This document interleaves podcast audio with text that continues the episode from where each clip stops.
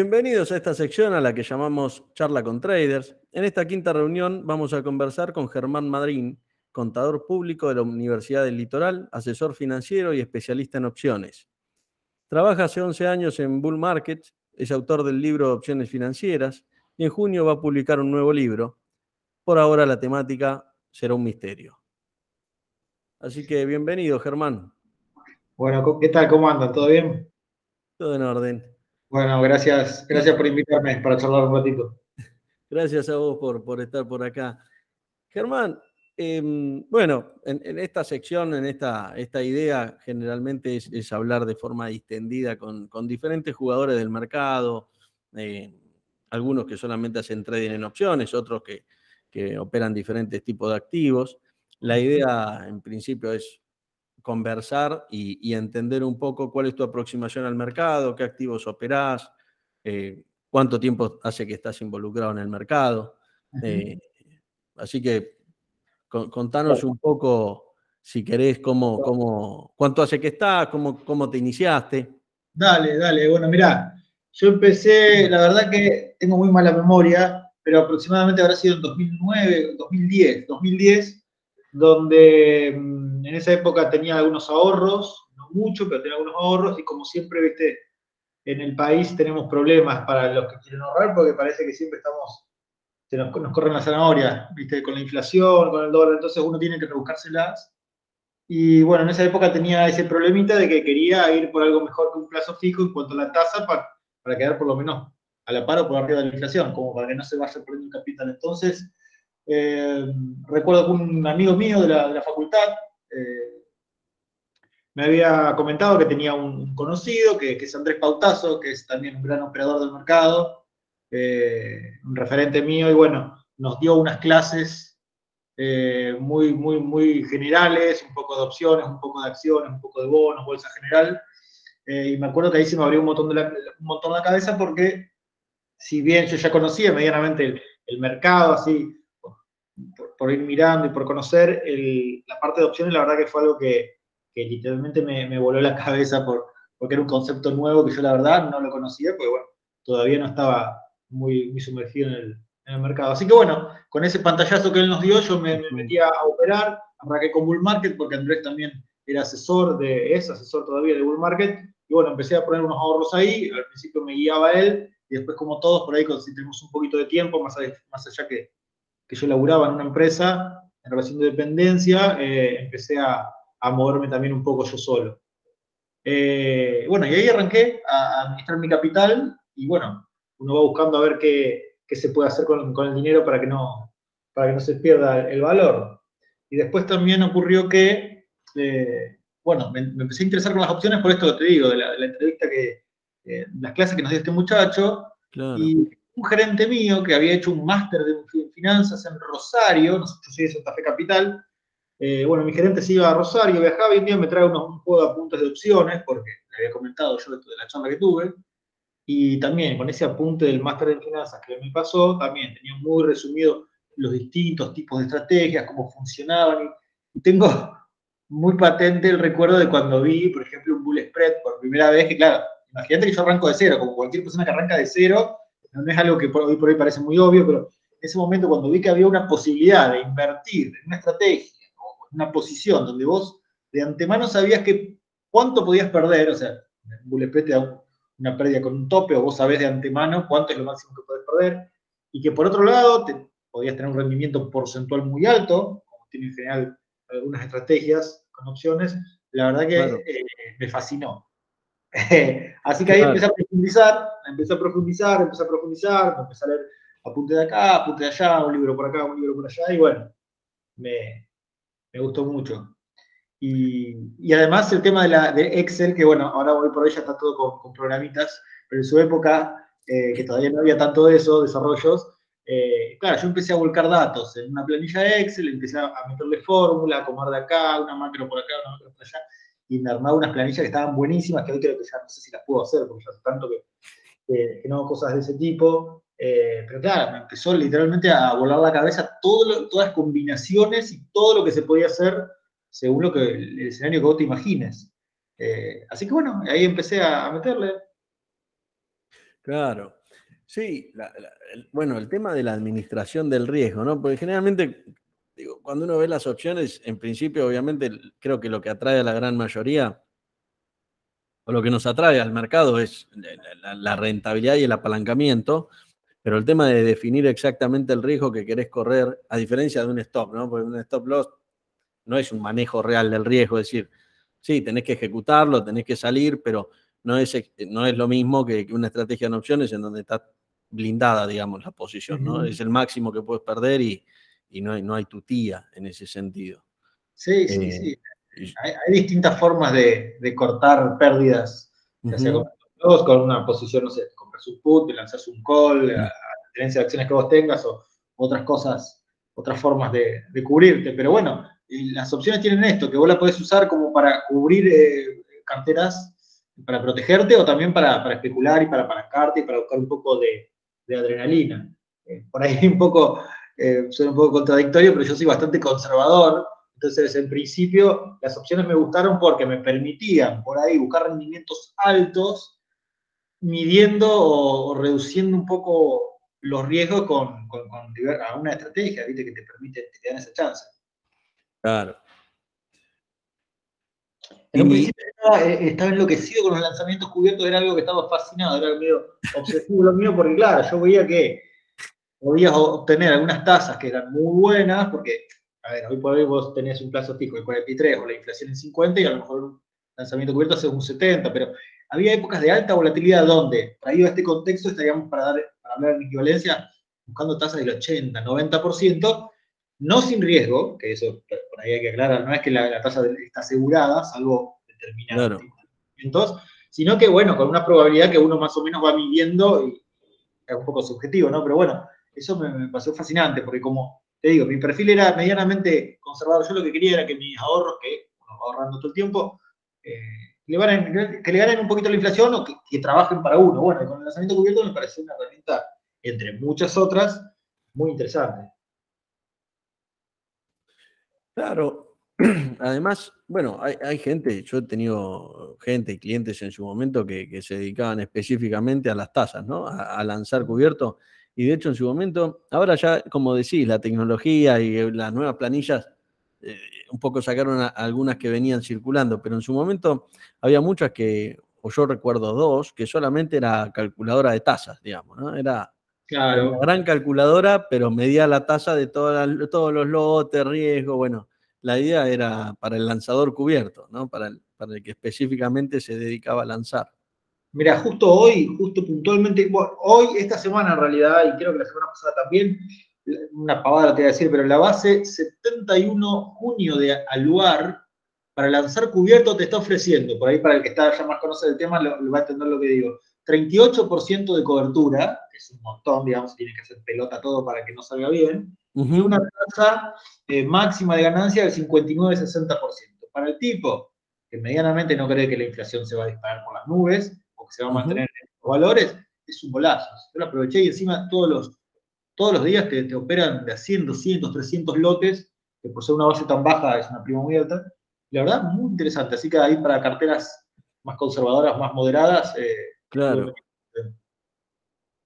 Claro, claro.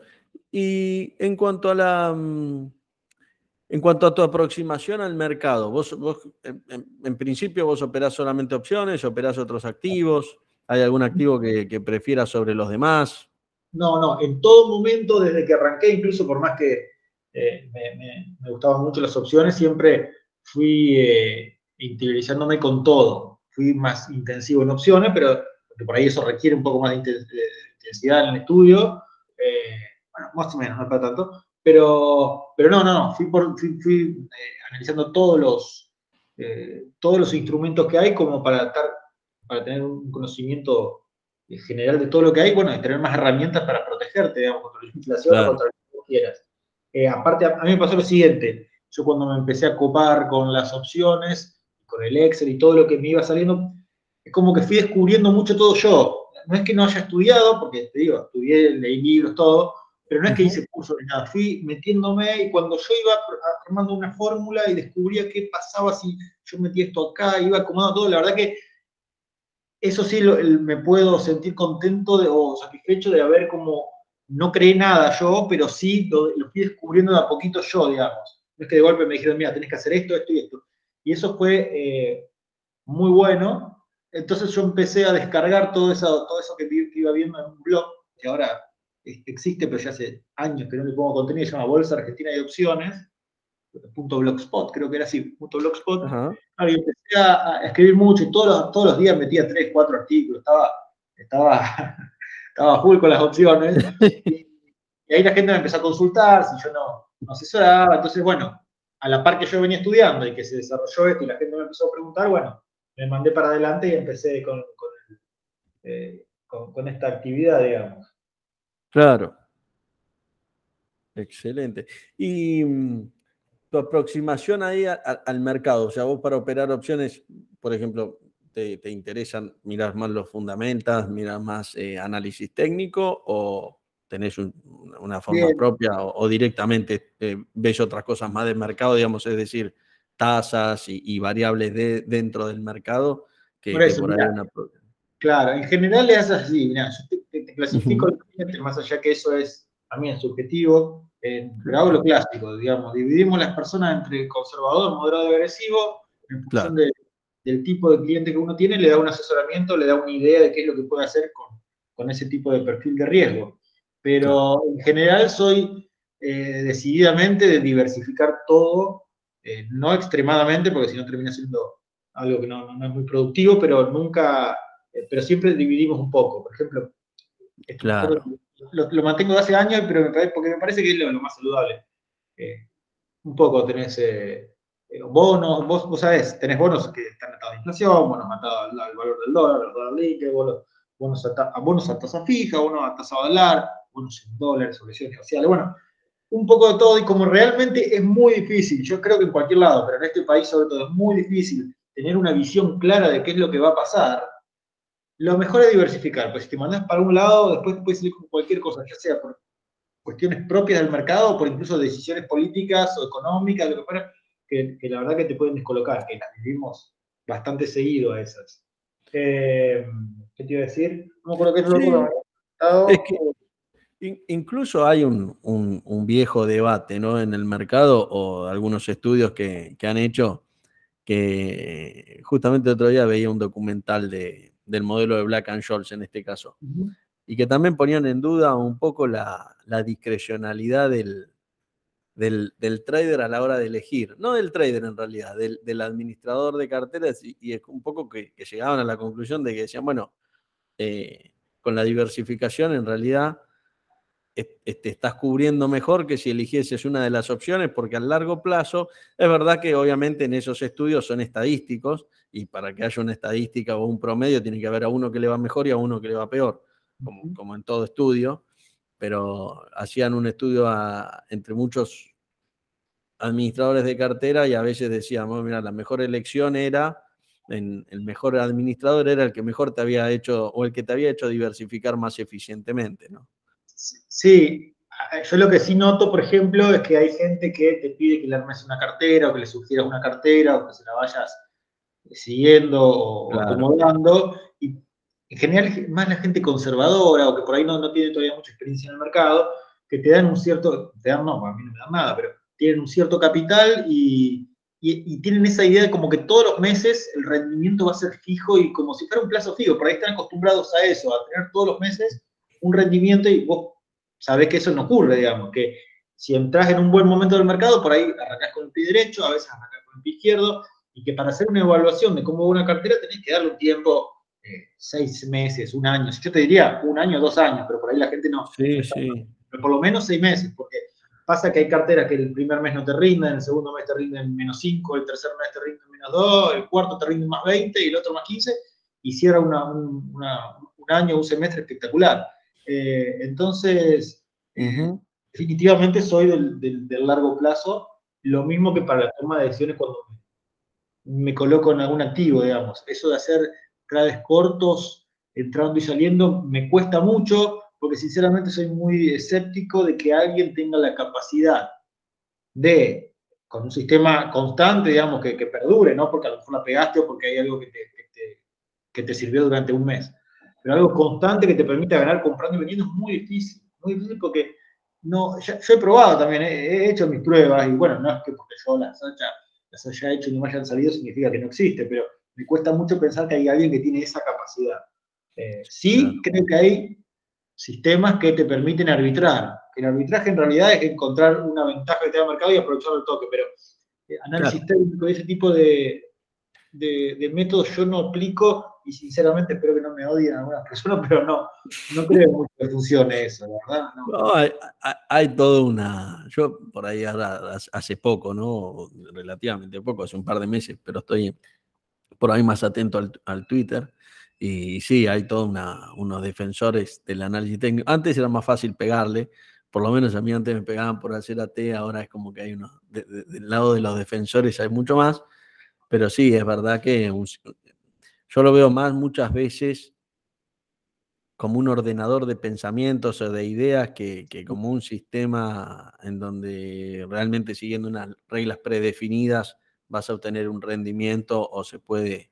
Eh, creo que a muchos los ayuda a organizar un poco esas ideas, a, darle forma, a pensar escenarios futuros de qué pasaría si el papel, que le sirve un poco a aquel que está en, que tiene una posición en el mercado, como vos mencionabas antes, ¿no? A veces, no sé, supongamos el caso de la persona que tiene bonos en dólares y viene hace rato, eh, supongamos que compró hace seis meses, viene hace seis meses viendo cómo es una cartera ahí estática, pero es verdad que en algún momento pegan un salto y ya lo hemos visto, lo vimos en el 2008, lo vimos en, diferentes momentos, si bien no, busco hacer un análisis ahora de, los bonos en sí, pero digo, son bonos que te subieron 20% en un mes y, y salió perfecto el trade. Cuando lo miras a dos años te dio un rendimiento fenomenal y bueno, pero el costo es estar seis meses mirando el mismo precio o incluso bajando, ¿no?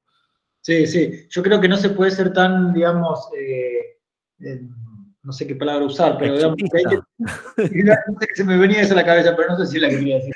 No sé si es la de cortoplacista, digamos, porque en realidad es una inversión. Hay, hay que, hay que o sea, tiene que tener una coherencia lo que uno espera con la inversión que está haciendo. Es decir, si invertiste un bono que tiene, no sé, estás pensando en una inversión a cinco años, sí, tenés que estar pensando en que vas a tener que esperar cinco años o tres para analizar un poco el, track record de esa, de esa decisión. yo lo que quería decir era que por ahí vos eh, compras un bono especulando a que va a subir, el bono te, plancha seis meses y vos decís, pucha, eh, al séptimo mes te sube, por decir cualquier cosa, un 30% y ya justificó los siete meses. Obviamente durante seis meses estuviste diciendo, uh, podría haber hecho algo mejor y me metían, pero lo que pasa es que no se puede pensar que uno puede ser tan eficiente, digamos. Yo creo que hay ah, que moderar un poco las expectativas. Bueno, en realidad moderar las expectativas, esto es según el perfil.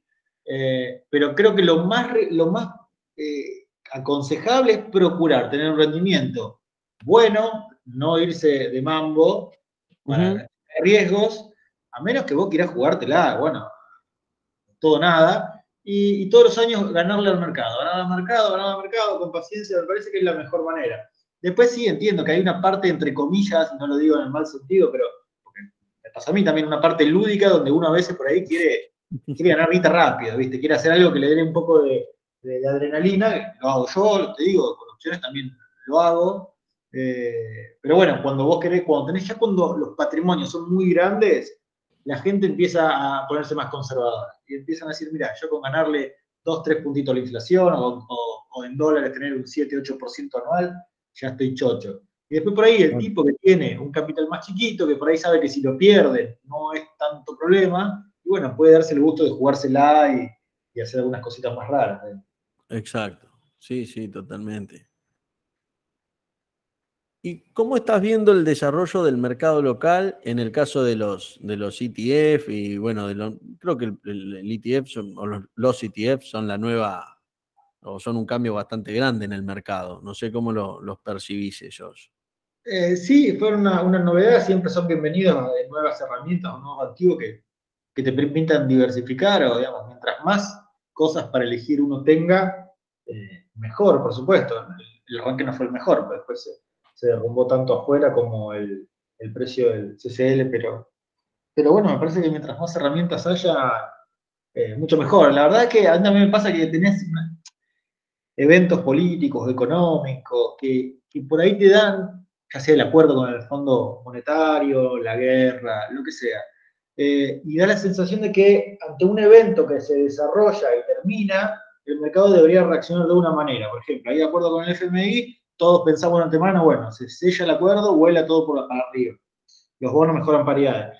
Y me pasó un montón de veces incluso con elecciones, donde ante un resultado que, da la sensación de que va a generar una respuesta del mercado hacia un lado, eso no ocurre, pero, pero no porque ya lo haya descontado antes, que también podría ser, el mercado descontó, pasa la noticia y no ocurre, sino que no llega a descontar algo, la noticia ocurre y tampoco reacciona, o a veces reacciona al revés. Es muy difícil, es muy difícil tratar de explicar eso a la gente a veces que, el mercado, hay una irracionalidad a veces o, o no, uno sabe uno conoce el 10%, el 5% de qué es lo que está pasando por atrás. Eh, o los grandes jugadores deben saber más que uno. Pero hay veces que las respuestas que da el mercado son totalmente al revés de lo que uno pensó que podía pasar. Y insisto, no porque el mercado ya lo haya descontado y uno llegue tarde. Hay veces que el mercado no descuenta nada, como son las elecciones donde, donde ganó Macri, y lo mismo que, eh, la, siguiente, ahora con el acuerdo, donde vos ves que tampoco hay grandes, grandes movimientos será, desconfianza, bueno, no saber qué hay, son muchas variables. Claro, exacto. Y sí, a veces incluso entre los grandes jugadores, obviamente, no, no hay un acuerdo, porque, y, eso se ve en el mercado, ¿no? Eso muchas veces se ve eso en renta fija, los tiroteos de bonos entre dos o tres grandes jugadores, muchas veces grandes cambios de cartera, eh, y bueno, es, son diferentes interpretaciones muchas veces sobre incluso las mismas noticias. Es verdad que acá localmente a veces o generalmente, por, al menos con las últimas noticias ya de hace unos años a esta parte, el mercado suele ser bastante unánime en la lectura, ¿no? Es decir, cuando vos tenés claras medidas contra, mercado o que no son pro mercado, bueno, la lectura generalmente tiende a ser bastante eh, direccional hacia un solo lado, ¿no? En otros mercados por ahí es un poco más eh, heterogénea la respuesta ante determinados eventos políticos. Sí, sí, evidentemente, por, ejemplo, con, las paridades de los bonos, eh, es claro que el mercado todavía siente que hay, desconfianza en cómo va a terminar pagándose todo esto, porque está claro que llegado la, hora de pagar, seguramente vaya a haber otro acuerdo, otro, otro tipo de, de reestructuración pero aún así vos ves el precio de los bonos y es una locura, digamos. Mejora todo un poquito, el upside que tienen es importante, lo mismo que las acciones, si vos las medís en dólares hace un tiempo esta parte, lo valen muy poquito. Eh, como te digo, eso no significa que el año que viene vayan a tener que subir, por ahí están cinco años más así, andás a ver, pero eh, me parece a mí que es un momento excelente para ir acumulando. Claro, sí, sí, sí, la verdad. Es terrible, eh, es debatible, no es que si no, estaríamos, si no estaría todo para arriba. Eh, eh, no, totalmente. Hay una gran parte del mercado que por ahí no lo ve atractivo o que lo ve y dice, sí, es, muy interesante, pero espera, voy a esperar a tener alguna pista adicional para, para meterme, ¿no? Yo, a mí me da la sensación, o yo lo veo, no, no creo que existan eh, operaciones fáciles, y cuando son fáciles, pues generalmente se te va a mover en contra, pero creo que hay, un... A ver, hay momentos en donde cuando vos tenés los bonos de Argentina cotizando sobre la PA y a tasas del 5%, el 6%, la verdad es que si sale bien, no tenés tanto para ganar y si sale mal tenés todo para perder. Hoy es fácil decirlo con el diario del lunes. Pero hago la misma analogía y digo ahora, ¿no? Digo, asumo el mismo escenario. Digo, mirá, si vos compras en estos precios, la verdad es que lo que tenés para perder es jugar un poco con cuánto va a ser el valor que le asignen en el, en el posible canje o reestructuración, cuánto te reconozcan. Habiendo habido una reestructuración, eh, ¿no? O sea, no, no podés ir hoy alegremente al mercado a decir, bueno, del 50 te voy a reconocer el, 50, porque obviamente no va a haber, no, no, no le veo mucha, mucho recorrido a ese tipo de negociación. por ahí, si querés, algo en dólares y no te querés exponer tanto a todas estas cuestiones políticas y, eternas con respecto a los pagos, no pagos de, deuda de los bonos, te vas a la parte de obligaciones negociables y encontrás buenas tasas en algunos. Hay algunos que, bueno, hace unos meses habían comprimido bastante, ahora se vuelven a encontrar algunos porcentajes interesantes, digamos, entre 6 y 11, 12%, eh, podés encontrar en, obligaciones negociables que no, no, tienen un vencimiento tan largo y por ahí son bastante sólidas. Eh, así que hay que, ir, hay que ir viendo para dónde se puede correr. Claro. Sí, sí, yo creo que eh, está interesante el mercado de bonos. Y ahí en, en lo que es renta fija, vos ¿Tenés alguna preferencia, por ejemplo, entre bonos, si tuviese que elegir, obviamente, ¿no? Eh, ¿Preferirías un bono en pesos, un bono SER, un bono, digamos, atado a la inflación, un bono, un dólar link, un bono hard dólar? ¿Cómo, cómo te, si te tenés que posicionar, cómo te posicionarías? Como te digo, por ahí no soy mucho de ir para, todo por un lado, ¿no? Pero eh, para que vos te una las carteras de perfil moderado, yo les asigno un porcentaje. Eh, del capital a lo que es bonos en pesos, un porcentaje de bonos en dólares, bueno, y el resto de activos cada uno tiene su ponderación, y hoy por hoy estoy preparado en cuatro tipos de bonos. Tengo algo de bono a, bono a tasa fija, TO23, TO26, en su momento era TO21, que tienen buenas, buenas tasas internas de retorno, están creo que alrededor del 55-57% por ahí. Algo de PBA 25, que es bono a tasa balar, que también tiene una TIR suponiendo una continuidad de las tasas del 56%, creo que estábamos más o menos ahora. Eh, tengo algo de TX24, que es bueno, la inflación, digamos, que ahora es cierto que no han quedado, se han quedado no, tan interesantes como antes, pero bueno, te siguen resguardando. Eh, ¿Y cuál es el otro que me quedó? No, bueno, esos tres en realidad. El otro, la cuarta pata que te iba a agregar es el tema de bonos, bonos como GD30, L30, que también tengo una partecita ahí, especulando a que mejoren un poco las paridades. En general, como te digo, reparto un poco y en su momento con eh, bonos dólar linked, con el T2B1, yo lo que hacía era, eh, era hacer tasa. Eh, vendía futuros de dólar, compraba el bono y ese teniendo en cuenta que estaba bajo la par más la tasa de los futuros, te daba un lindo porcentaje que ahora sinceramente no me acuerdo y por ahí no es tan atractivo ahora, porque la inflación subió, pero creo que era algo del 50%, eso es asegurado, digamos, es una estrategia que te da, garantiza el rendimiento, y cuando tenías la inflación quizás por el 40, era bastante, bastante interesante. Ahora no volví a probar a ver qué se puede hacer con, con Dollar Link. Claro. Sí, sí, ese es un arbitraje que, generalmente ya desde hace un tiempo, desde que existen los, los, desde que hay liquidez en ambos bonos, ¿no? Uno lo suele seguir porque a veces la verdad es que hay momentos en donde, en donde se pone interesante el, arbitraje, es el, sintético, digamos. Exacto, exacto.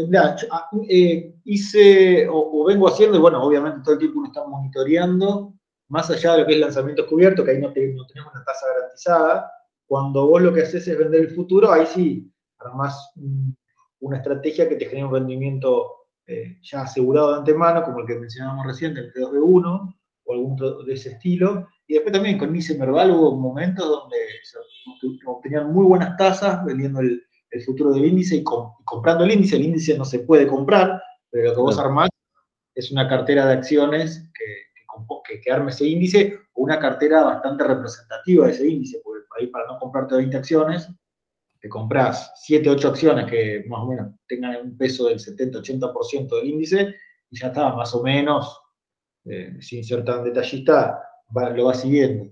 Eh, futuros también de, Pampa, de Galicia, futuros de IPF, que por ahí algo del 10 tienen, y, le metíamos ahí. Claro. ¿Y vos de, acciones en el Merval, seguís, las seguís todas generalmente o sos más de operar algunas en particular o filtrás por liquidez o las que tengan opciones o bueno, no, tenés tus, tenés algunas como para, para decirnos que te interesen o digamos, a ver, tengo acciones con las cuales yo me posiciono para ir de frente de largo plazo, como te digo, o por ahí puedo especular de corto plazo con alguna situación puntual, no es lo que mayoritariamente hago, pero sí tengo mis preferidas, la clásica Mirgor, que esa ahora hace poquito, hace un tiempito ya fui desprendiéndome porque ya viene demasiado planchada, así que le di un descanso, pero después vamos a volver a cargar. Pero ahora estoy con Transportadora del Sur, bueno, siempre Grupo Financiero Galicia, no tanto por las opciones, sino porque me gusta como banco para tenerlo. Después sí, si surge alguna chance de, adornarlo con, opciones, lo hago. Eh, IPF volví a meter un poco de IPF, estuve mucho tiempo con, con Loma, eh, y voy viendo, ¿viste? Y después una, parte de la cartera, en general del perfil de riesgo medianamente moderado, sí se la destino a lanzamientos. Eh, cualquier lanzamiento hoy por hoy, para que vos te una idea, esto depende del plazo, depende de la volatilidad de su presente, depende de muchos factores, ¿no? Pero como para hacerte un, cualquier cobertura de 15, 20% eh, y una tasa que yo, de 60%, 50 y pico por ciento, por ahí puede, puede ser interesante para este tipo de perfil y para un porcentaje de la cartera determinado, 10, 15, 20%. Claro. Pero bueno, como te digo, en, Galicia, en, lo que es lanzamiento cubierto es, difícil por ahí encontrar demasiada variedad. Viste que la, mayor parte de la plaza de lotera está en, eh, en Galicia y después por ahí surge algo, como, como te decía hoy más, temprano, de, de Aluar, ¿viste? que hay alguien que está comprando todo el tiempo la base 71 y bueno, pone un buen precio, una base muy, muy metida y, te da una linda tasa. Así que cuando se ve algo, cuando aparece alguna oportunidad ahí, bueno, la, la Claro, sí. Y los ETF todavía no ganaron mucha liquidez en, opciones. Eh, es verdad que falta tiempo y bueno, pero y, que falta mercado, ¿no? Falta generar, digamos, liquidez. No, de hecho, no sé si todos tienen bases abiertas. Sé que el, el del SPI tenía algunas abiertas. Yo calculo que lo deben tener abiertas, pero, pero no vi mucha liquidez. No sé si vos viste algo ahí.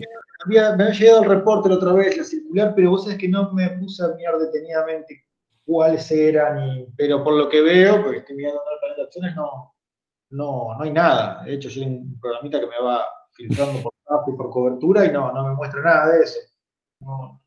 Claro. Es difícil, ¿viste? todo el mundo está con, el Grupo Financiero Galicia. Bueno, en una época teníamos APBR, me acuerdo. Ah, ¿te acordás? Sí, sí. sí. cuando estaba como, como papel local antes de pasar a CDR, eh, también le, peleaba el puesto al Grupo Financiero Galicia, algunas veces le ganaba, eh, pero siempre eran esos dos, y ahora quedó solito en la punta. Algo de comisión de plata. Lo, de Galicia con el resto es, es, tremendo, o sea, es la única que tiene opciones.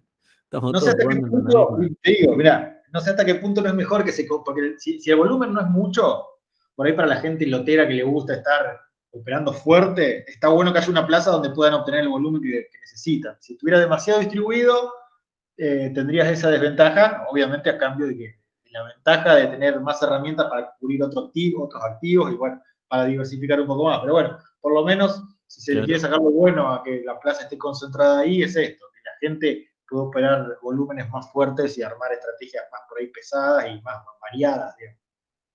Claro, sí, sí, la verdad es que eh, si encima el volumen es poco, como decís, mejor que, estemos concentrados en una plaza y que no estemos desperdigados por ahí, digamos, ¿no? Eh, creo que también falta, pero bueno, eso, eso o, sea, obviamente que las opciones son un nicho, como los futuros, ¿no? el mercado generalmente tiende a, a generar liquidez en otros sectores que después van, se van desparramando hacia, hacia los nichos, obviamente. Entonces, eh, si el mercado en general no tiene liquidez, ¿qué podemos esperar de las opciones? Pero bueno, eso es un, es un proceso que, que, se da en, todos los mercados, es, bastante parecido, creo, en todos los mercados. Acá lo que nos falta es liquidez en general. Y bueno, con consecuencia de eso, seguramente las opciones puedan llegar a tener un poco más de liquidez, ¿no? Sí, mira, yo sinceramente en cuanto a los volúmenes históricos, la verdad no tengo el dato, no me acuerdo ahora, pero sí, supongo que lo vamos notando todos, que con, el avance de las tecnologías, de la tecnología en las plataformas, todo esto de poder hacer online mucho más rápido. En su momento, cuando yo abría cuentas, tenía que.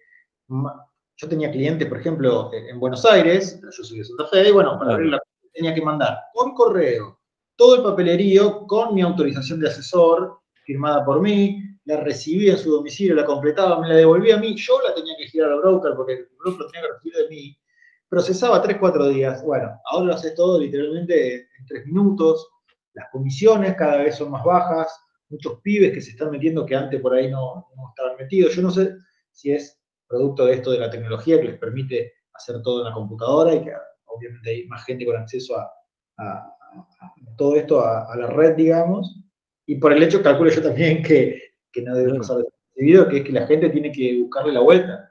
El tipo que no sabe de bolsa, que hace? Te compra dólares, te hace un plazo fijo o te compra ladrillo.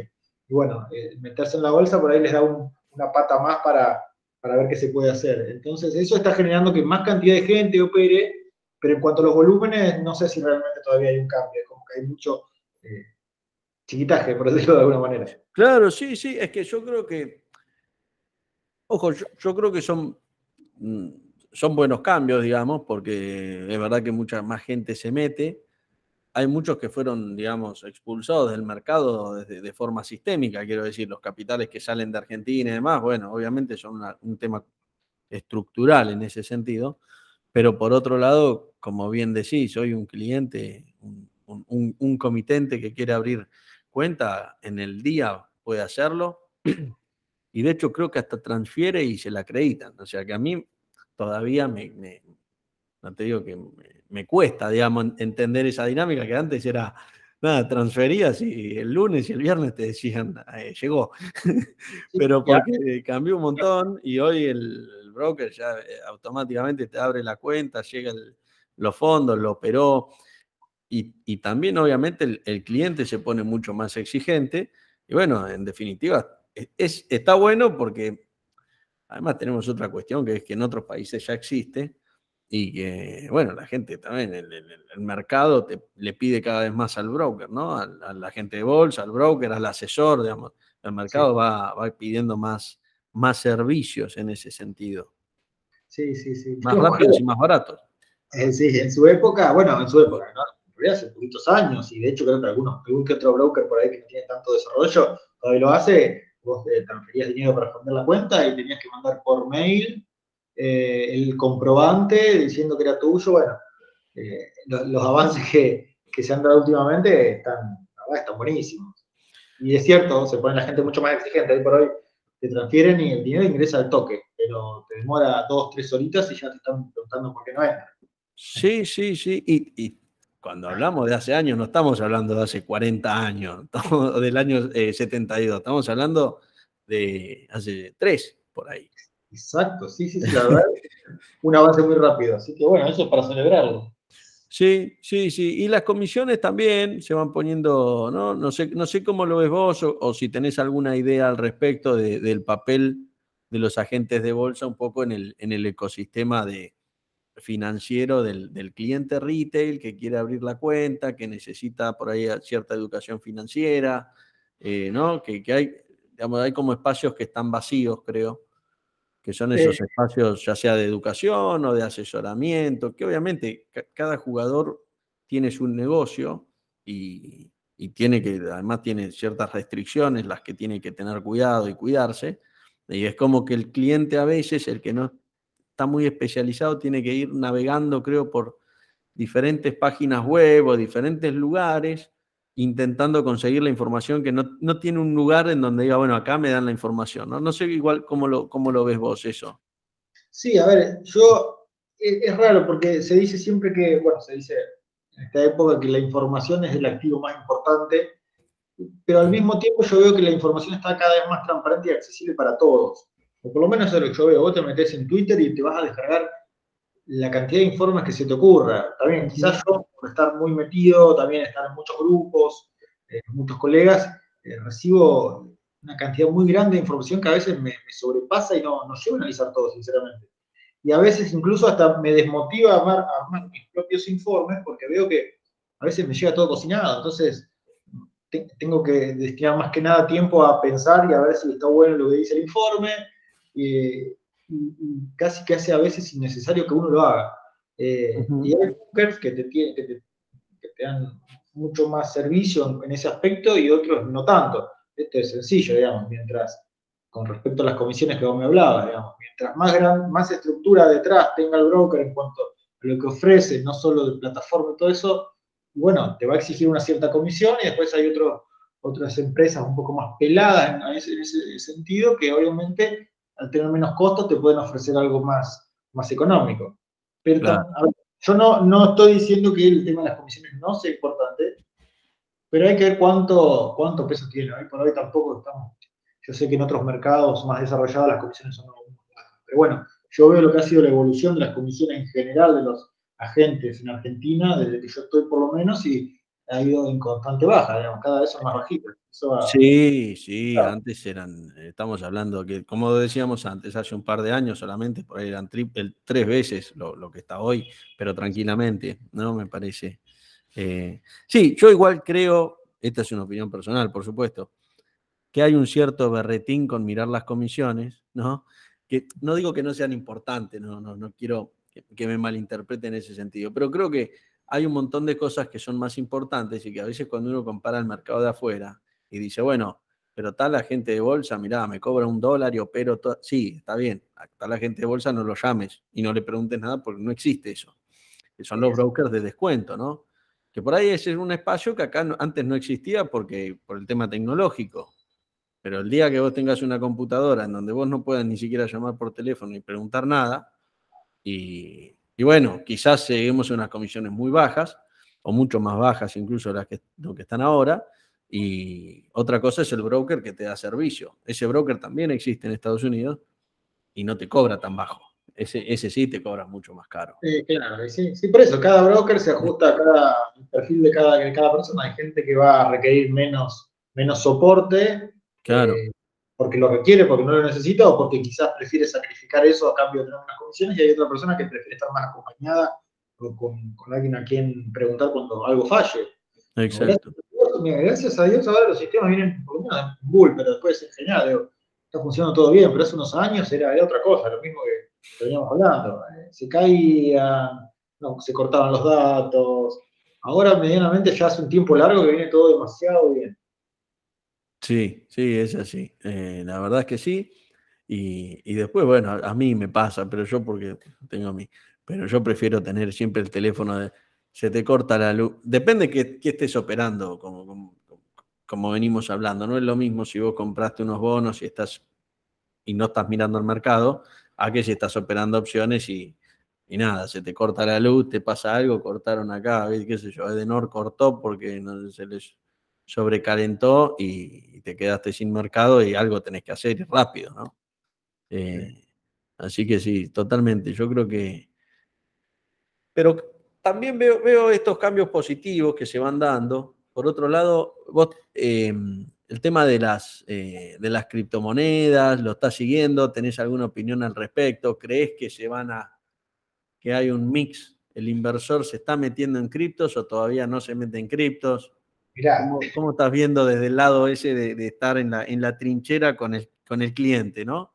Así como soy un poco conservador con respecto al tipo de cartera que me gusta manejar o administrar, que eso también es un poco relativo, pero va por ahí la cosa, eh, con respecto a las criptomonedas también fui bastante escéptico siempre. No sé si por testarudo o porque realmente es lo que pienso, digamos, pero me cuesta, me cuesta. A ver, tengo, eh, tengo Bitcoin nada más. Eh, compré, mantuve y no pienso ni tocar, voy a dejar que, a ver qué pasa en un tiempo. He hecho sí tasa con futuros de Bitcoin, que era, había tasas de llegó a estar 24 o 25%, las aproveché, ahora están muy bajitas, así que ya no, no vale la pena. Eh, te digo, me metí para no quedar afuera con un, con un porcentaje muy chiquito del capital que tiene uno, digamos, es algo eh, muy insignificante, pero como para tener. Y la verdad que todavía no, qué sé yo, ¿viste? No, no, es que quiero ser de esos tipos conservadores que todo lo nuevo lo, rechazan, pero no encuentro todavía en qué basarme para tomar una decisión de meterme en una criptomoneda. Si vos me decís, las criptomonedas en general como, medio de cambio, me encanta que el sistema se pueda manejar, pagar, hacer cobros con criptomonedas, me parece fantástico, algo que esté regulado de cualquier el gobierno, perfecto. Pero ahora, suponer que el valor de una criptomoneda tiene que subir, todavía no, lo logro asimilar, qué sé yo. A ver, la explosión se dio cuando la mayoría de las criptomonedas cuando empezaron a resurgir, claro, valían 0,00, un centavo y hoy te valen no sé cuántos miles de dólares y hay gente que la bala. Pero si vos mirás más o menos Bitcoin hace un tiempo ya se está estabilizando. Después tenés no sé cuántas criptomonedas distintas, hay 9.000, 10.000, algunas con carita de perro. hay cosas que a mí me, resultan un poco serio y la verdad no, no lo puedo creer, pero, claro. qué sé yo, yo digo que hay que tomar... A ver, la gente que me pregunta, bueno, me preguntan todo el tiempo criptomonedas. Es, una pregunta, sí, sí. Mete, si a vos te gusta, no digo que esté mal, no, no, no es que las rechace, pero no, mete un 5, 10% de tu capital como mucho, porque la verdad que no es algo que vos puedas saber con algún método que va a subir. Cuando vos compras una empresa, medianamente sabes que atrás hay una empresa que gana plata, pierde plata, que tiene proyecciones, y de algo te agarrás, que tampoco quiere decir que la vayas a pegar, pero tenés algo en lo que basarte. Acá la verdad es que es simple oferta y demanda, pura, no hay nada detrás. Pero bueno, no, quiero que quede esa idea. no, no, claro. Eh, estoy dando ese mensaje, estoy dando el mensaje que no quiero decir que doy, pero en realidad no es que, la, que, no me gusten. Eh, ahí, las tengo ahí como que todavía no, no las llevo a, No, bueno, yo creo que, a ver, a mí me, me, pasa que a veces me preguntan y yo la verdad que tengo muchas, muchas veces más para preguntar que para responder, esa es la realidad.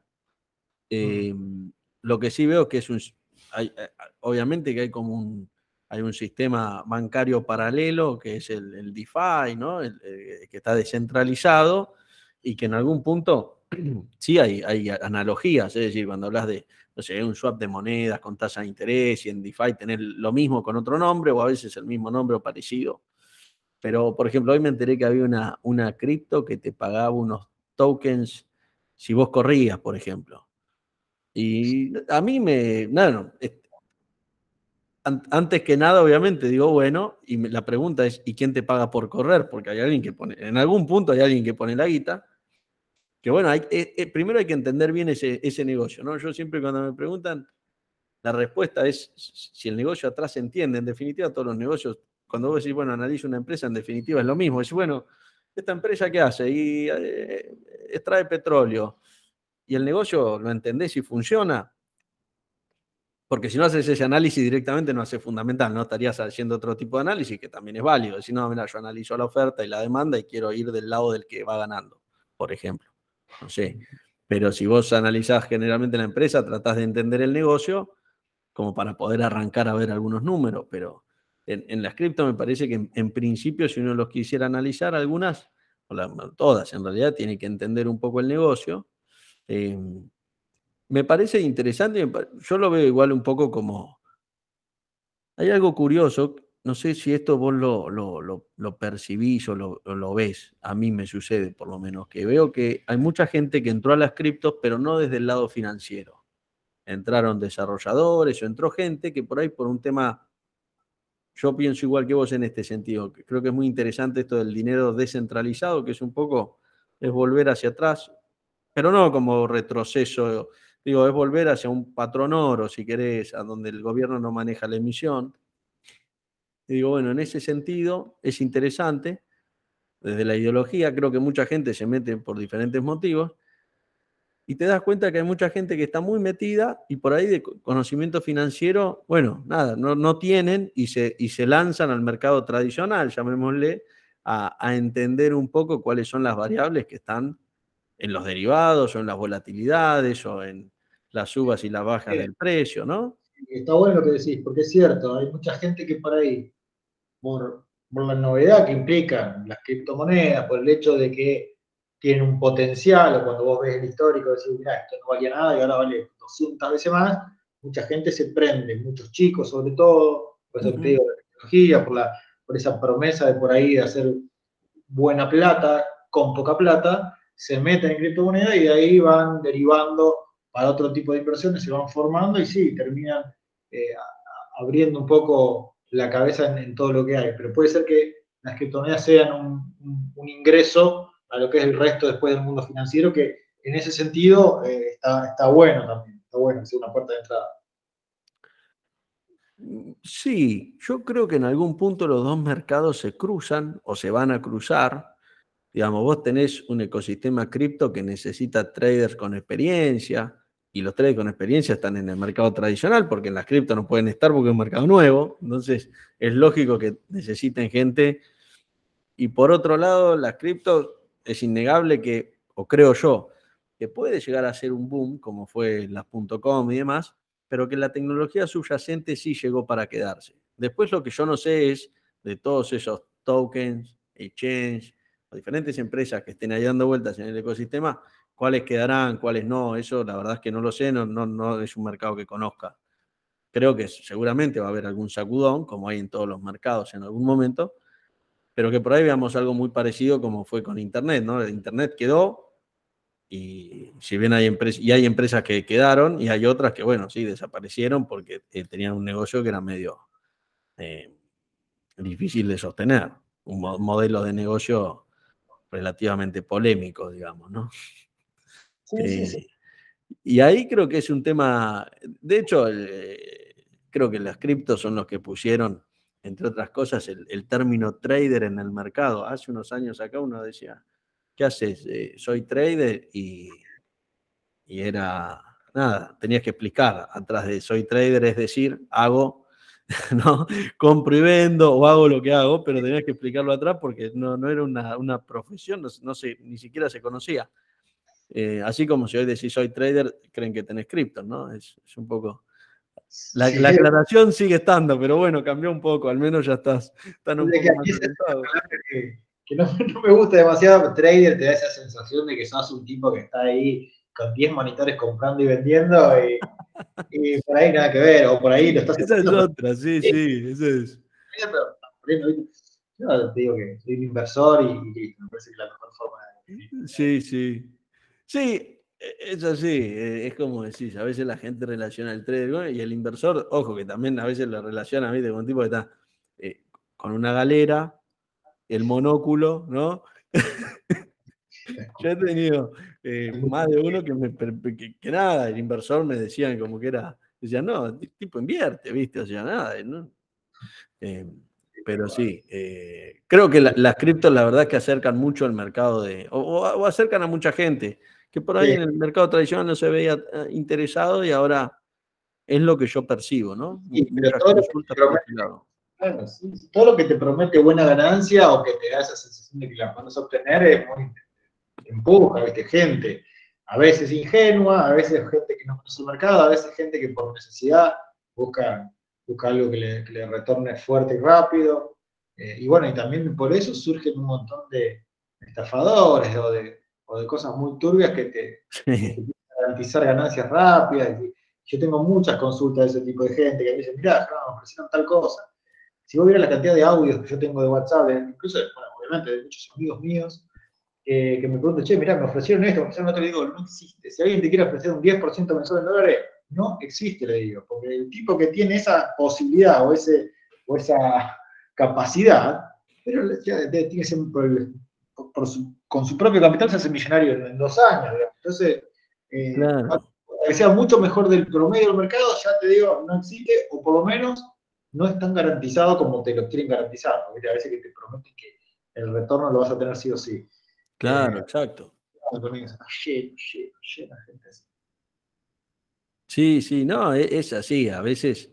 Eh, pero hay, bastante desconocimiento en la materia. Muchas veces yo eh, escucho que lo que falta es, o dicen, educación financiera, y bueno, la verdad no estoy tan convencido que sea ese el caso. Creo que es es un poco más profundo, tiene más que ver con la educación, diría, más que la educación financiera, ¿no? Creo que es un lindo título, pero atrás esconde un tema de, más de, educación en sí o de sentido común o de decir, bueno, mira, es, como vos decías recién, digamos. No, no, no tenés que ser un, especialista o un experto y decir, más, 10% por mes no existe, porque si no, eh, en, dos años pagaste la deuda externa, o sea, no, Pero como vos estás diciendo que está, me parece bien, eh, Claro, estás en un país donde tenés un nivel de pobreza muy alto, entonces no solo que falta educación financiera, sino que todavía estamos un escalón atrás, todavía nos falta la parte principal, la educación general, digamos, la educación financiera. Con tanto nivel de pobreza y con tantas cosas en el país, por ahí es difícil que, el mercado se desarrolle mucho, digamos. Tiene cierta lógica. Sí, sí. Sí, te hago alguna consulta respecto a hay, una pregunta que, me hacen habitualmente, la verdad, yo me cuesta a veces responderla. Em, o a veces uno la responde en realidad como la tiene que responder y, parece que no respondes nada. Es decir, cuando te dicen, mira, vos cuánto crees que puedo ganar, ¿no? decís, mira, si te respondo la verdad no te respondo nada, o sea, te tengo que responder algo que es tan ambiguo que me hace decir al final, gracias por nada. Eh, pero es una pregunta que, generalmente está en el aire, ¿no? Eh, te la mandan por mensaje, o bueno. Em, yo ahí definiría, no sé vos cómo lo ves, definiría entre, bueno, el tipo que es un inversor pasivo y que, o, medianamente activo, pero que va a posicionarse en determinados activos y, y el otro que, bueno, que va a usar el capital como capital de trabajo, ¿no? Es decir, va a estar operando todos los días, que en ese, bueno, uno como, o el asesor generalmente no tiene mucho que hacer porque el tipo ya sabe lo que va a hacer, o cree que sabe al menos, ¿no? Y entonces, bueno, ahí creo que los ratios o las ideas cambian un poco.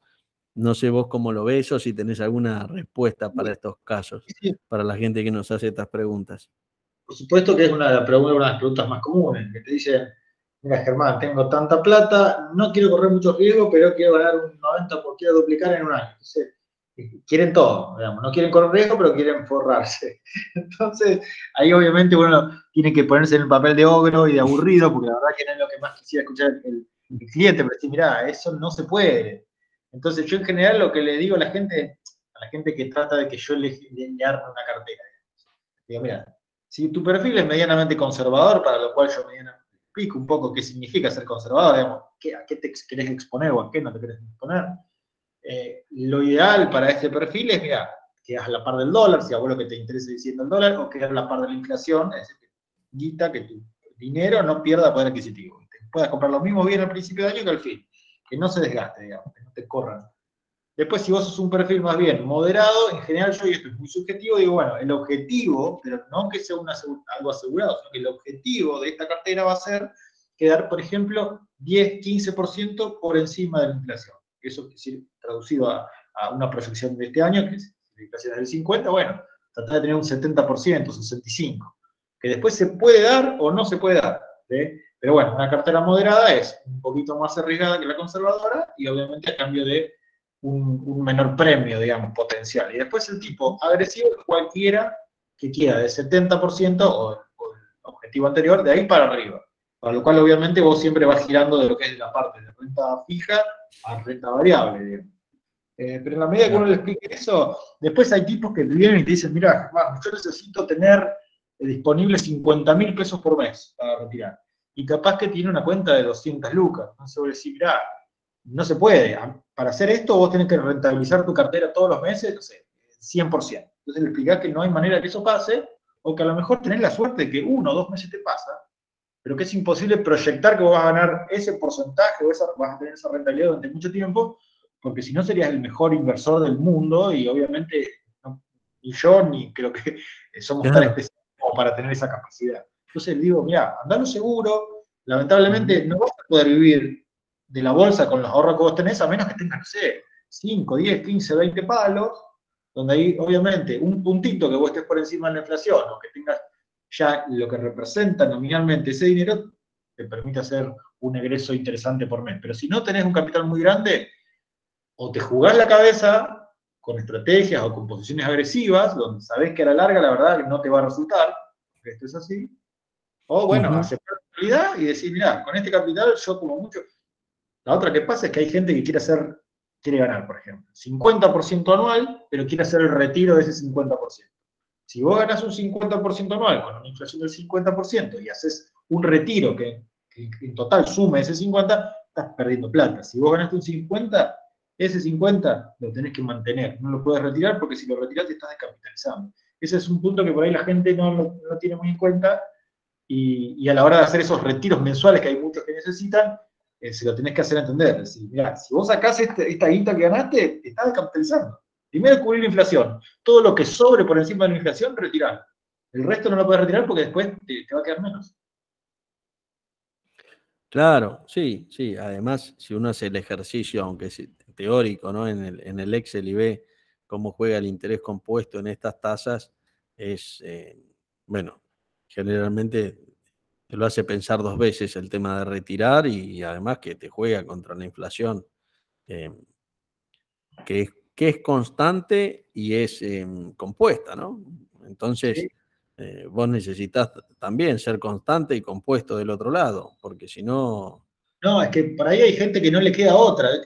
No, claro, sí. sí lo. Con una indemnización y dice, bueno, hasta que encuentre otra cosa, vivo de esto. Y por ahí con la indemnización que le pagaron, no, le digo, no, mira, no, no vas a poder retirar demasiado porque no tenemos que obtener rendimientos muy grandes.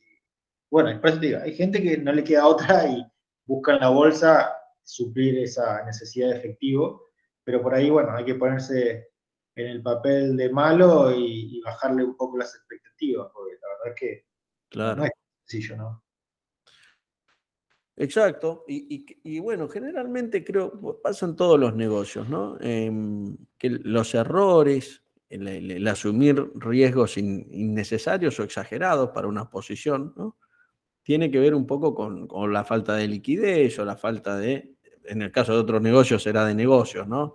Entonces uno se pone más, más, más agresivo, empieza a tomar otros riesgos, en el caso de una cartera de inversión puede ser tomar un riesgo excesivo eh, en donde después, en definitiva, te lamentás por dos, digamos, porque no tenés ni el rendimiento del, inicial y, bueno, el efecto de la volatilidad en la cartera a veces, si, si, si tenés este, este tema que necesitas retirar, te puede agarrar en el peor momento y se, te genera la tormenta perfecta, ¿no? Eh, sí, sí, sí, sí. Y después, bueno, también eso pasa mucho con en opciones que que obviamente la gente que por ahí opera fuerte en opciones busca, busca ese, rendimiento grande. Eh, tengo muchos casos, muchos casos de gente que ya esto pasa por una cuestión de psicología más, que más que, de operatoria, pero a verte un ejemplo que, me viene ahora a la cabeza, mucho, pero. Hace yo, cinco o seis ejercicios, una persona con un millón de pesos va, invierte en opciones, no, no es que se puso de frente eh, solamente, armó algunas cositas más cruzadas y llegó a tener 40 días después, o 50 días después, si no me equivoco, 13 millones de pesos. O sea, multiplicó por 13. Me acuerdo que eh, miré la situación y le escribí, le dije, escuchá, eh, excelente, por supuesto, lo felicité todo, le dije, por ahí tendrías que aflojar, porque era una, era una posición alcista. Y la verdad que el mercado obviamente había ido para ese lado, y se, se cebó el muchacho, y y después el mercado giró, no supo salir a tiempo, esperó a ver si el mercado volvía a subir, no subió, y vos veías que era 12, 10, 9, 8, 5, y quedó con, creo que con uno o dos, no sé si quedó en el mismo lugar que estaba al principio o, con dos, que vos decís, bueno, si 50 días dupliqué un golazo, pero viendo que había llegado a, multiplicar por 13, y bueno, eso pasa un montón, es parte muy, muy difícil de la psicología de... sí. y, y ahí sí, el golpe, el, golpe psicológico es, duro ahí. Eh, es de las pocas veces que yo habitualmente no, soy muy de hablar del, del, psicotrading o de la psicología del tren. Creo que la psicología del tren se merma mucho cuando vos tenés una teoría y una práctica, ¿no? Que está bien, quizás esa práctica te ayuda a la parte psicológica, a tomar mejores decisiones o a no ponerte, pero pero sí, el, efecto que te genera el, ir muy arriba o el ir arriba y después bajar siempre, muchas veces, incluso es más duro que la pérdida desde el vamos, ¿no? Que decir, bueno, listo, arrancó mal y bueno, eh, podía pasar. Eh, de la otra forma, eh, a veces tienen un impacto mayor en el, en el operador, muchas veces. Sí, sí, sí, sí. Y, vos, Germán, consulta, en tema, tema opciones, bueno, estabas comentando un poco no, mencionaste eh, cómo, cómo, hacías ese mix entre carteras y opciones, ¿no? Para poner un poco un acelerador en las posiciones de acciones. Eh, ¿Haces algunas otras estrategias solamente en opciones? ¿Tenés algún cliente que solamente le operes opciones o no, no soles tener de ese tipo de... Vos hablas siempre de tener carteras más moderadas, digamos, en el sentido de más diversificadas y no estar solo en opciones. Pero solés tener algunas estrategias en opciones o por ahí a nivel personal o, para algún cliente en particular o no, no preferís, la verdad, no, tomar eso? No, en un, momento sí eh, llevaba así ese tipo de carteras, pero realmente es muy poco gratificante, la verdad, porque te tensiona mucho, te exige eh, estar muy encima de la cuenta. Y bueno, en mi caso, que por ahí yo tengo una buena cantidad de, de una buena base de clientes que asesoro, por ahí no me, no me convenía. La verdad que terminaba sacando cabeza al resto de las carteras porque son posiciones que te exigen estar todo el tiempo ahí pendiente a ver qué va a pasar, eh, entonces medio que fui desechando a aquellos que me van pidiendo una cartera que esté exclusivamente conformada por opciones o algún caso puntual. Eh, en las carteras en general, dependiendo del perfil, agrego un poco más de proporción o no de, posiciones con opciones, pero nada demasiado complejo y demasiado riesgoso, porque yo tengo que estar en muchos lugares a la vez. Entonces, no es que yo soy un operador individual que manejo mi dinero y nada más. Eh, en ese caso, podría tener más tiempo, pero si vos tenés una gran cantidad de clientes a los cuales están pidiendo consultas o información o asesoramiento todo el tiempo, no me puedo dar ese lujo, la verdad. Me, encantaría, pero hoy por hoy no puedo. En mi caso puntual particular, sí, bimestralmente llevo una posición donde lo general, no, no es que armo eh, una, una, posición inicial y la dejo. Armo y voy modificando según el mercado se mueva para un lado, según el mercado se mueva para el otro. En la medida que pueda armar un rango amplio de ganancia, me voy sintiendo más contento, digamos. No soy de, de ponerme frentista o, completamente lanzado, porque como te digo, trato de morigerar los riesgos. Entonces voy armando figuras que con el paso del tiempo se pueden ir agrandando en cuanto a, los escenarios de ganancia y disminuir la pérdida. Y bueno, la verdad es que el balance va siendo bastante bueno, pero no es que vivo de eso, no es que necesito hacerlo para vivir. Por supuesto, en algún momento pensé, años más adelante, no saber qué, qué vaya a pasar, pero ahí sí, ponerme más exclusivamente como, como un trabajo más, más exclusivo, pero hoy por hoy no, no lo puedo hacer. Claro, claro. No, es que además eh, me parece a mí, ¿no? Que obviamente es una actividad, o, sea, podés, podés, operar o asesorar cuando estás asesorando a tus clientes y demás, digamos, requieren y tenés esa responsabilidad y, y, tenés que tomar ciertas posiciones o tener ciertas posiciones en el mercado que te permitan hacerlo porque depende cómo estés en el mercado o haciendo eh, en tu posición en opciones, ¿viste? No me puedes decir al tipo, no, espera, te respondo mañana al cliente porque hoy estoy complicado con mi posición, porque en definitiva, si no, se te genera un poco un conflicto de interés, ¿no? En decir, bueno, de hecho, está bien, a veces el cliente, porque eso me parece que es un punto interesante para, para explicarlo a veces, o para mencionarlo, pero a veces el cliente es como que prefiere que, que el asesor opere, ¿no? Pero por otro lado es un, eh, después eh, genera un conflicto de interés, porque en determinados activos que por ahí son menos líquidos, después el cliente también se queja por el conflicto de interés. Entonces, eh, ¿cómo manejar esa relación en decir, mira, yo estoy para asesorarte o yo opero y te... Porque están un poco los dos esquemas, quiero decir, ¿no? Está quien opera y dice, mira, yo te digo lo que opero y vos si, me, si querés me seguís. Yo soy más partidario del asesor que dice, no, mira, decime vos qué necesitas y yo te digo qué es lo mejor para vos.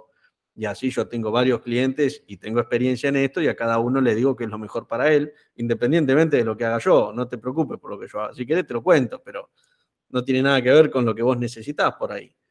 No, sí, está ese pensamiento de la gente en general que el asesor sabe lo que va a pasar. Yo tenía, tenía claro, eso un cliente me acuerdo que él estaba convencido de que eh, la gente del broker ya sabía qué iba a pasar, qué iba a subir y qué iba a bajar, pero que nosotros no se lo comunicábamos porque queríamos ganar la plata nosotros. Una, una situación muy graciosa que yo no sabía cómo hacerle entender que nosotros simplemente estamos en el mercado, por ahí tenemos un poco más de información o, o estamos en contacto con más gente del mercado, lo cual te da un panorama un poco más amplio, pero no sabemos qué va a pasar. Claramente no sabemos qué va a pasar. Eh, y a mí puntualmente con opciones me pasa de mucha gente que me dice, Germán, ¿qué puedo hacer? ¿Qué, estrategia puedo armar? Que es una pregunta demasiado general para armar con opciones, porque en realidad vos primero tenés que elegir un activo, un subyacente, y ver para dónde va, qué es lo que vos querés que va a pasar. ¿Querés que va a subir, que va a bajar, que va a quedar lateralizar, que va a ser más o menos volátil? Y en función de eso, armás una estrategia. Entonces yo le digo, mira, primero decime qué estás viendo vos del mercado, porque eso es algo muy subjetivo, vos pensás que va a subir, que va a bajar, bueno, decime vos qué papel estás viendo, qué te parece que va a pasar, y yo te digo qué posición podrías tomar vos con opciones para aprovechar o maximizar ese escenario que vos ves. Pero después si vos me delegás completamente eh, la visión de qué va a pasar con Alicia, yo no sé qué va a pasar.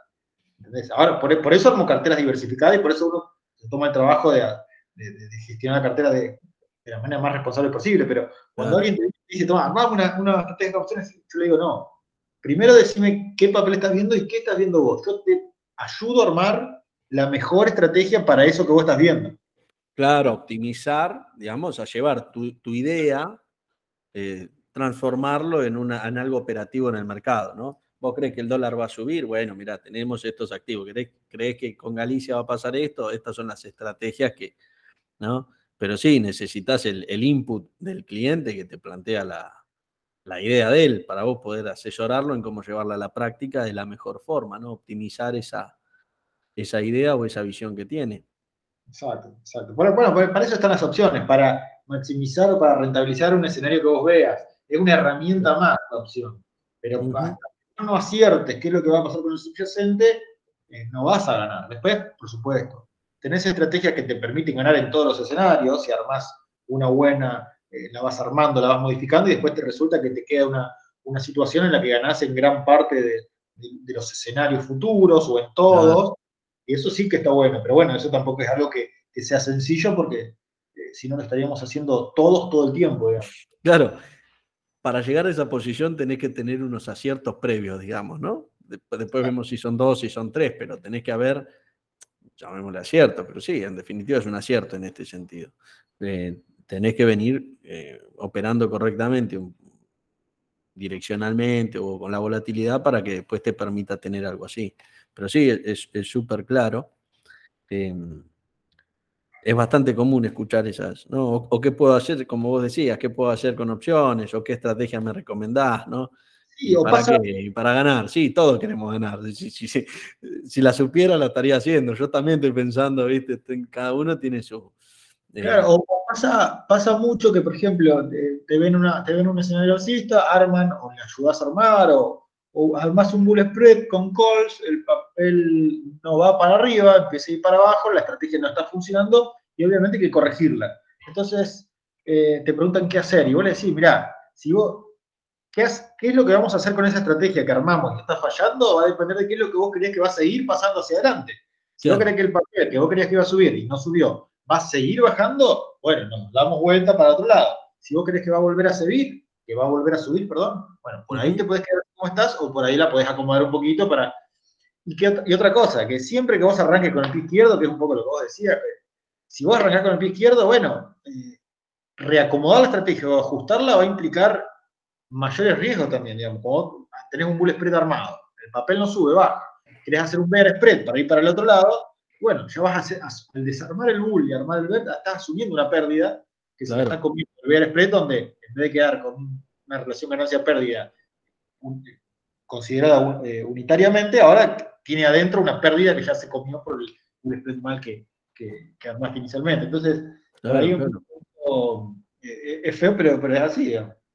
Sí, sí, e, es, esas estrategias, no sé vos cómo las, o si tenés alguna idea mecánica, por decirlo, predefinida, en donde vos digas, bueno, yo estas estrategias generalmente, no sé, un bull, cuando veo que me sale mal, tiendo a hacer esto otro, o asumo la pérdida y la armo, o hago, no sé, me la transformo en tal otra, pero generalmente son difíciles de arreglar y generalmente ese arreglar incluye el aceptar una pérdida, ¿no?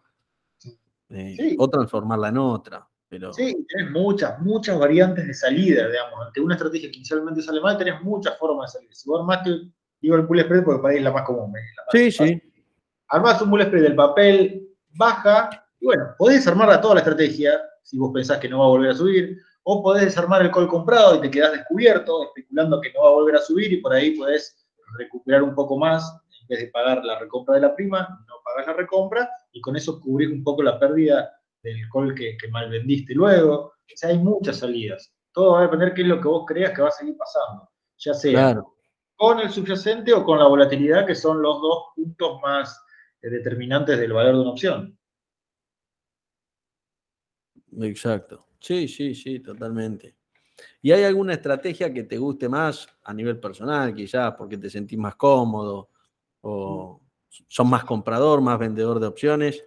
Bueno, en el caso de los lanzamientos, obviamente estás vendiendo, pero quiero decir, si tuvieses que hacer algo solamente en opciones, ¿de qué, de qué lado te sentís más cómodo? Está buena la pregunta, está buena la pregunta. A ver, en principio yo como era, te digo, más conservador, arrancaba siempre lanzamiento cubierto, algún protective collar, en su momento había collares que cuando vos compras y vendés del mismo precio de ejercicio, te garantizaban ya un, un rendimiento asegurado, digamos, y en su época acuerdo de PBI, lo hacemos un montón, quedaban buenas, eran bastante superiores a un plazo fijo y era golazo, porque tenían mucha volatilidad. Eh, y después cuando ya hablamos de, estrategias pura con opciones, casi nunca fui comprador de opciones de frente, porque a mí esto de que el paso del tiempo me esté diciendo el valor de imposición, me, no, no, no, no, no, lo puedo, no lo puedo ver. Por eso es que por ahí te armaba un bull spread o un ratio spread, y con eso más o menos compensábamos el efecto tiempo. Eh, después mariposas, mucho tiempo estuve armando mariposas, compraba, vendía, buscaba algunas que te daban, si vos buscabas, digamos, instantáneamente podés armar las tres patas de las mariposas de tal forma que a lo mejor no te dé pérdida en ningún escenario y te dé una buena ganancia en un rango chiquitito, porque en general las combinaciones no, no, te permiten tampoco hacer tanta. O si por ahí armás una pata primero, especulás un toquecito y el activo se mueve para donde vos querés, después completás la mariposa y ahí sí te queda una estrategia con un rendimiento que te asegura no perder, por lo menos, y a lo mejor si el papel queda en una cierta zona te da una ganancia. Pero últimamente últimamente no, hace unos años, voy, eh, voy armando una estrategia inicial que todos los días, o cuando veo que es necesario, la voy modificando, agrandando, y bueno, y voy armando eh, esto de generar los mayores escenarios donde haya ganancia, o sea, tratar de achicar los escenarios de pérdida y maximizar los que son de ganancia. Como te digo, no, es fácil, eh, tenés que acertarle un poco al mercado. Si no le acertás al mercado, después vas a tener que poner Sí, no, no hay instrumento que resista al, al errarle al mercado continuamente, no hay chance, sí, sí, sí. como cuando vos compras un call de frente, digamos, una prima de 10, la prima se va a 5, perdiste la mitad, ¿y qué podés hacer ahí? Bueno, podés comprar el doble si querés, tipo martingala, especulando que va a volver a subir, pero ahí te enfrentás a la posibilidad de que si sale bien y el papel ahí reacciona, bueno, está bien, ganaste, pero si el papel no sube o sigue cayendo, vas a perder el doble de lo que pusiste. Y bueno, son esas cosas que uno le va explicando a la gente porque cuando te dice, mira, empecé mal, ¿qué hago? Bueno, mira, te podés arriesgar y si querés podés volver a recomprar, porque hay muchos que te dicen, bueno, vuelvo a comprar eh, y, bajo el promedio del precio de compra. bueno, sí, lo podés hacer, pero si el papel después, si estás convencido que el papel va a volver a subir, si el papel no sube, eh, te, va, te va a costar el doble de lo que le había costado inicialmente. Entonces, la decisión final tiene el cliente y, bueno, tiene que ser bien consciente de qué es lo que puede pasar. Exacto. Sí, sí, además que, digamos, bueno, en el caso de las opciones, obviamente, no, no, es un bono en donde uno, o en una acción, en donde acá el tiempo juega y juega mucho, es importante tenerlo en cuenta. Además, no, tenemos opciones muy largas, generalmente tenemos uno o dos vencimientos como mucho, ¿no? De, distancia. Sí, con liquidez sí, en realidad hay tres mm. vencimientos habilitados. agosto se puede, pero con liquidez vas a encontrar ahora todo en abril, algo de junio. Y respondiendo un poquito a lo que me preguntabas antes, si soy más comprador o vendedor, definitivamente soy más vendedor. O sea, toda posición que me genere un ingreso inicial eh, me tienta mucho más. Pero bueno, sabiendo que también tiene, tiene los riesgos de, que, venga una, subida o una bajada fuerte según lo que hayas lanzado, digamos, y, te complica un poco. Claro. Sí, sí, exacto. Em, sí, sí. Sí, generalmente yo creo que en el mercado local, em, bueno, muchas veces el comprador es, porque está cubriendo otras posiciones, entonces tiene una posición natural compradora en, opciones, ¿no? Suele suceder eso en, la mayoría de los mercados. Y son mercados generalmente muy alcistas. En cuanto el papel sube un poco, el subyacente, eh, uno ve que eso impacta automáticamente en los calls y en los puts tarda un poco más. Eh, por lo que veo. O sea, siempre tarda un poco más en, pegar esa, en las volatilidades, por lo menos, ¿no? Eh, uno lo ve siempre más rápido en los calls que en los puts. Puede ser, puede ser. Yo sí lo que veo la gente, en general el, tipo que no tiene tanta experiencia en opciones, o de sus primeros pasos, arranca siempre comprando, comprando, digamos, lo que sea, put o call, sobre todo call sobre liquidez y por esa, esa gana siempre de que las cosas vayan para arriba, pero... Sí, sí, eh, sí. segundo escalón empiezan a lanzarse, porque claro, descubren que venden algo que, van a especular que no se ejerce, una base que está 15, 20% arriba y se llevan dinero que, de arriba y, esos son a veces los que más salen heridos, porque viste, nuestro mercado es, así, viste, por ahí tiene, eh, es muy volátil todo y bueno, ha habido muchos heridos eh, lanzando. Pero bueno, para eso están también las tapas, las coberturas, vos vas, eh, vas midiendo los riesgos, ¿no? no hay que zarparse demasiado No, totalmente. Sí, así que, bueno, bueno, Germán, eh, estamos llegando al final. Yo no tengo, la verdad, más preguntas porque las repasamos todas, las que nos hicieron los, algunos, eh, algunas personas por el grupo y demás. Así que después pasanos el, eh, te voy a despedir y después pasarnos el grupo, que así lo ponemos en, el, en, la entrevista, el, perdóname, el blog, y, también tus datos, si querés poner alguno que, podamos poner ahí público y, lo, y se lo circulamos a la gente también. Bueno, sí, yo tengo el grupo de, Facebook y lo tengo ya, es histórico, por el tiempo ya lo tengo, que se llama Estrategias con Opciones Financieras. Últimamente no, no estoy teniendo tanto tiempo como para poner información como en otros momentos, eh, pero básicamente me manejo ahí. En Twitter estoy como Bolsa y Opciones, aunque no, le pongo tanto contenido tampoco, como te digo, estoy demasiado tiempo en el mercado, adentro del mercado, y no, me queda tanto tiempo para escribir como antes, eh, pero básicamente me manejo ahí. Buenísimo. Bueno, Germán, te mando un abrazo grande y estamos en, contacto. Bueno, muchas gracias por, por charlar. Muchas gracias por el tiempo.